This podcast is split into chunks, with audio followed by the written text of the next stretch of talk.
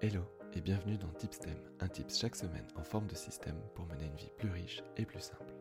Je m'appelle Michael Bernard et je suis le fondateur de LexD, cabinet de coaching pour avocats. Sur Tipstem, je partage avec toi les conseils que je donne à mes clients sur la com, le marketing, la vente, la productivité et l'équilibre pro-perso. Tipstem, c'est tous les dimanches matins sauf quand je suis en vacances, alors si t'écoutes ça, prends ton café, croque dans un croissant et prépare-toi à vivre une semaine différente. Let's go Le tipstem qu'on va voir aujourd'hui va t'aider à raconter des histoires de manière plus impactante.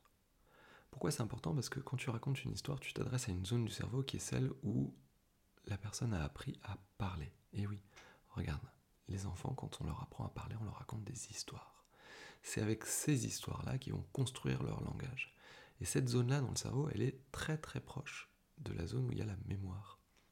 Par conséquent, quand tu racontes des histoires aux gens, il y a beaucoup plus de chances qu'ils s'en souviennent que si tu leur donnes des faits euh, purs et simples. Donc le stem d'aujourd'hui, il est inspiré de scénaristes qui écrivent des scénarios pour les séries télé par exemple ou pour le cinéma. Euh, le principe est simple, mais il fallait y penser. En fait, quand les scénaristes écrivent un scénario, que ce soit celui d'un épisode de série ou d'un film, ils commencent toujours par la fin. Comment tu veux que ton histoire se termine? Sur quelle note tu veux qu'elle se termine? Sur quelle émotion? Est-ce que tu veux que ce soit joyeux?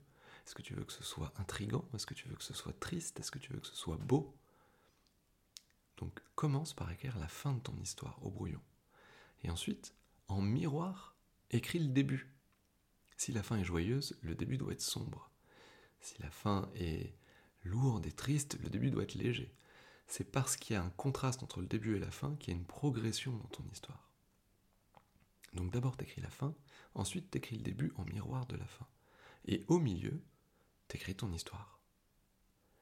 Et quand tu fais les choses de cette manière-là, tu t'assures qu'il y a un réel voyage dans la tête de la personne qui va t'écouter. Et c'est comme ça qu'elle va retenir ton histoire. Donc on résume, si tu veux être impactant quand tu racontes une histoire, d'abord commence par la fin, ensuite écris le début, et enfin écris tout ce qu'il y a au milieu. Si tu es abonné à la newsletter de Tipstem, je t'ai mis une petite histoire que j'ai racontée lors d'une conférence l'année dernière, en cadeau pour fêter Noël. Donc un peu en avance, mais si tu veux aller regarder ça, va voir sur tes mails. Et euh, si tu es abonné, et si tu n'es pas abonné, bah, tu te connectes à Tipstem et, tu pourras découvrir ça demain euh, sur le site de Tipstem. Et voilà, cet épisode est terminé. J'espère qu'il t'a plu. Si c'est le cas, je t'invite à aller mettre une petite note sur la plateforme sur laquelle tu l'écoutes. Je sais, sais, c'est rébarbatif de faire ce genre de choses. Mais si tu prends les prochaines secondes pour le faire, je te promets que je te le revaudrai au centuple. D'ailleurs, si je peux faire quoi que ce soit pour toi, n'hésite pas à m'écrire à l'adresse michael.lexd.eu. Merci encore pour ton attention. Je te dis à très vite pour un prochain Tipstem et d'ici là, prends bien soin de toi et des tiens. Cheers